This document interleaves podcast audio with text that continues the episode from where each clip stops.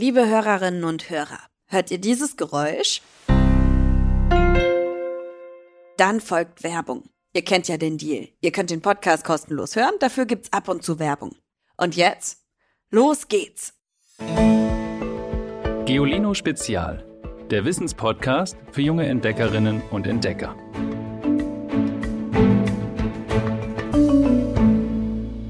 Hallo ihr Lieben! Ich bin in einer richtigen Patchwork-Familie aufgewachsen. Meine Mama und ihr Freund, mein Papa, seine Frau, meine Oma und mein Opa waren immer da und ich habe drei kleine Brüder. Meine Tante, mein Onkel, mein Cousin, immer ganz viele Menschen um mich rum. Mit welchen Artgenossen ihr zusammenlebt, das habt ihr mir auch erzählt. Hallo, ich bin der Jakob. Ich wohne mit meinen beiden Eltern, also Mama und Papa zusammen außerdem noch mit meinen drei Geschwistern. Wir haben auch einen Hund. Zurzeit lebt über, äh, in unserem Haus auch eine ukrainische Mutter mit ihren vier Kindern und nebenan wohnt noch meine Großmutter und mein Großvater und meine Tante mit ihrem Mann und ihren drei Kindern. Hallo, ich bin Lotti, bin acht Jahre alt und ich wohne mit meiner Mama und meinem Papa und mit meiner großen Schwester zusammen in einem Haus. Hallo, ich bin Ellie. Ich bin acht Jahre alt und ich wohne mit meinen Eltern und meiner Schwester zusammen in einem Haus. Hallo Ivy, hier ist Carlotta und ich wohne mit meiner Familie in einem Haus mit zwei Schwestern, Frieda und Edda. Tschüss. Hallo, ich bin Frieda und ich wohne mit meinen Eltern und meinen Schwester, beiden Schwestern Kali und Edda in Hamburg. Familien schenken Geborgenheit und sie geben uns Halt. Aber da ist noch etwas. Familien machen auch noch klug. Denn, das haben Forschende herausgefunden, Tiere, die mit Artgenossen zusammenleben, haben besonders leistungsfähige Gehirne. Warum ist das so? Und welche Tiere sind so clever im Clan? Damit beschäftigen wir uns in dieser Folge.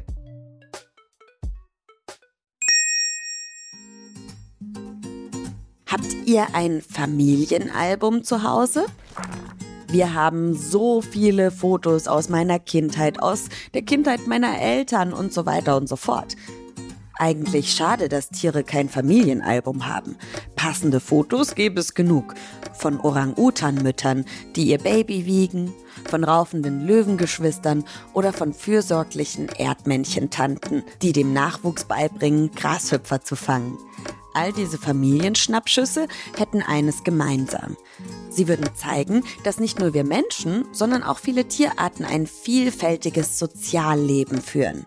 Manche Forschende sagen sogar, das Leben in Großfamilien hat einen wichtigen Teil dazu beigetragen, dass die Gehirne von manchen Tieren und uns Menschen so leistungsfähig geworden sind. Es macht also schlau und intelligent, wenn Eltern, Geschwister, Großeltern, Tanten und Onkel und enge Freunde um einen herumwuseln. Okay, mal ehrlich, die meisten Tiereltern sind gar nicht so besonders fürsorglich. Fast alle Insekten, Fische und Reptilien legen einfach ihre Eier ab und machen sich aus dem Staub. Aber vor allem Vögel und Säugetiere kümmern sich eben schon um ihren Nachwuchs. Bis der selbstständig ist, dauert es oft zwar nur wenige Monate. Trotzdem bleiben viele Jungtiere über Jahre, manche sogar ihr Leben lang in der Großfamilie. Das hat viele Vorteile. Im Clan gibt es zum Beispiel Helfer und Babysitter, sodass sich nicht nur ein einzelnes Tier um seinen Nachwuchs kümmern muss. Ältere Gruppenmitglieder bringen den Jungen bei, wo die besten Futterplätze liegen, wie man sich vor Feinden schützt oder sogar wie man Werkzeuge benutzt. Überhaupt hat der Nachwuchs viel Zeit, um sich in Ruhe zu entwickeln, um vieles auszuprobieren und zu spielen. In der Großfamilie gibt es gleichaltrige Gefährten, mit denen die Jungen zum Beispiel die gemeinsame Jagd üben können. Und ganz nebenbei lernen sie auch, wie man sich gegenseitig austrickst und übers Ohr haut. Aber was hat das denn jetzt mit Intelligenz zu tun? Ganz einfach. Wer in einer größeren Gruppe bestehen will, muss anspruchsvolle Fähigkeiten entwickeln. Er muss sich beispielsweise merken, mit welchen Artgenossen er zu tun hat, von wem er Gutes zu erwarten hat und von wem er sich besser fernhält. Außerdem muss er eine Art Sprache beherrschen, um sich mit seinen Verwandten auszutauschen. Mitglieder einer Großfamilie warnen sich häufig vor Gefahren. Oder sie zeigen einander, wo es Futter gibt. Oft unterstützen sich die Tiere auch, wenn eines von ihnen Hilfe benötigt. Dass sie das überhaupt erkennen und sich in andere hineinversetzen können, zeigt, wie schlau sie sind.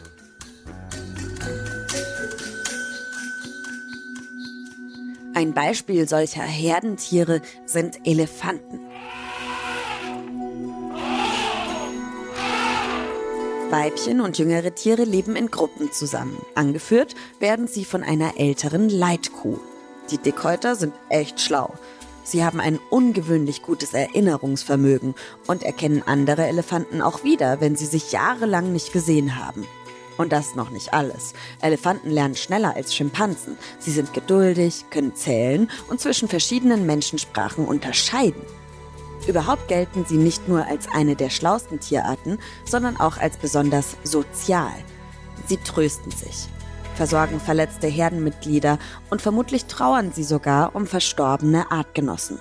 Viele dieser erstaunlichen Fähigkeiten haben Elefanten wohl in der Großfamilie entwickelt.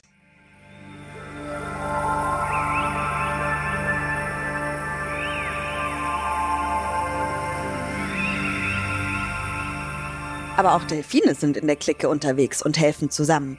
Schon bei der Geburt eines großen Tümmlers helfen Verwandte und Freunde eifrig mit. Kein Wunder, denn die Meeressäuger sind besonders gesellig, wie andere Delfinarten auch. In sogenannten Delfinschulen, also Gruppen von zwei bis 15 Tieren, zischen sie durch die Ozeane. Der Nachwuchs bleibt mindestens drei Jahre lang bei seiner Mutter. Danach hängen jugendliche Männchen lieber mit ihren Kumpels ab. Überhaupt formen Tümmler immer wieder neue Verbände. Aber sogar nach 20 Jahren erkennen sie alte Bekannte wieder. Und zwar an deren Namen, also an deren persönlichem Pfeifsignal.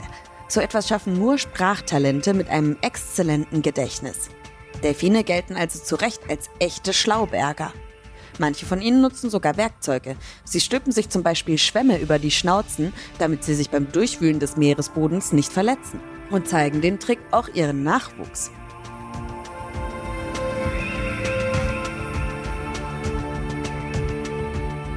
Oder noch ein Beispiel für clevere Clantiere.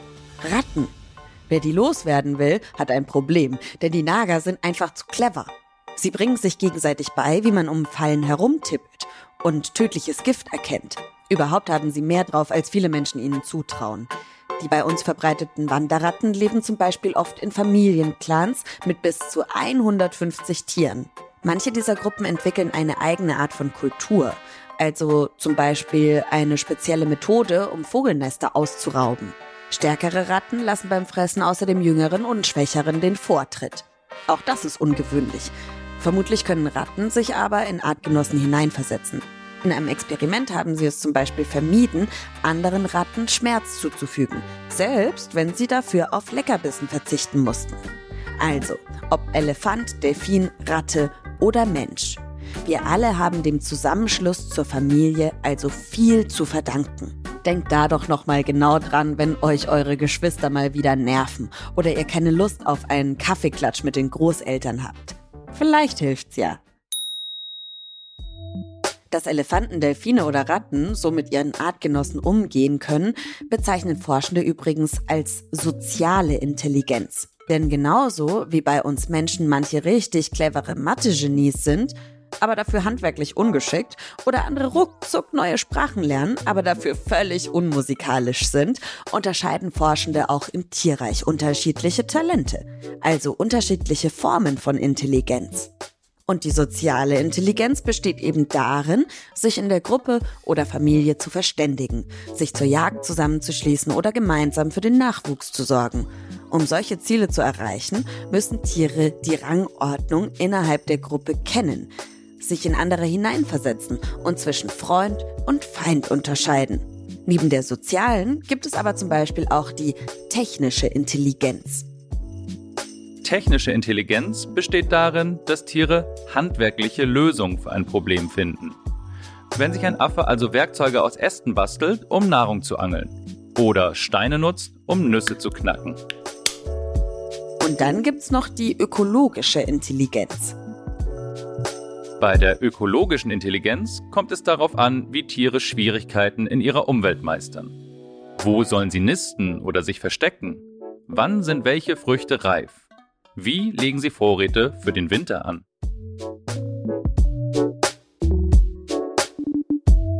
Manche Forschende glauben aber, dass nicht alle diese ökologisch intelligenten Handlungen bewusst passieren, sondern angeboren sind. Erinnert ihr euch an den Unterschied zwischen Intelligenz und Instinkt aus der vorletzten Folge? Manche Handlungen von Tieren sind nicht intelligent, sondern instinktiv. Das bedeutet, dass sie einfach automatisch passieren. So wie die Flucht vor einem Fressfeind zum Beispiel. Da muss ein Tier nicht groß drüber nachdenken, bevor es Reis ausnimmt. So ähnlich ist es bei uns auch. Also wenn wir in einer Gefahrensituation sind, handeln wir auch instinktiv. Wir entscheiden blitzschnell, ohne wirklich drüber nachzudenken. Fliehe ich, greife ich an, bleibe ich einfach stehen und versteinere. Also auch Menschen, intelligente Lebewesen, handeln trotzdem manchmal instinktiv.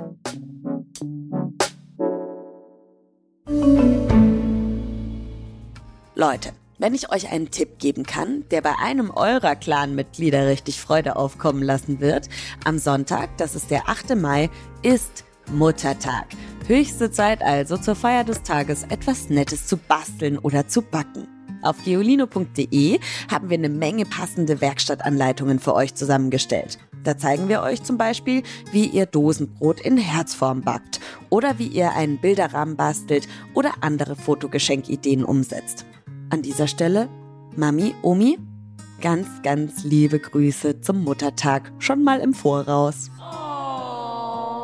Und heute gibt's eine kleine Extraportion Witze für euch von Jim und Nice. Der letzte Schultag vor den Ferien. Der Vater fragt Tobias, wo ist denn dein Zeugnis? Ach, entgegnet Tobias fröhlich, das habe ich Sven geliehen. Er will seinen Vater mal richtig erschrecken. Die Lehrerin übt mit den Kindern Schätzen. Als erstes fragt sie Tina, wie hoch glaubst du ist unsere Schule? 18 Meter, vermutet Tina. Unsinn, ruft Jan aus der letzten Reihe. Die ist 20 Meter hoch. Auch falsch. Sie ist 28 Meter hoch, meint Anna. Ihr irrt euch alle, erklärt schließlich Philipp. Sie ist ganz genau ein Meter und 30 Zentimeter hoch. Die Lehrerin ist verwundert und fragt ihn, woher er das genau, so genau weiß. Das ist doch ganz einfach, erklärt Philipp. Ich bin 1,50 Meter groß und mir steht die Schule bis zum Hals.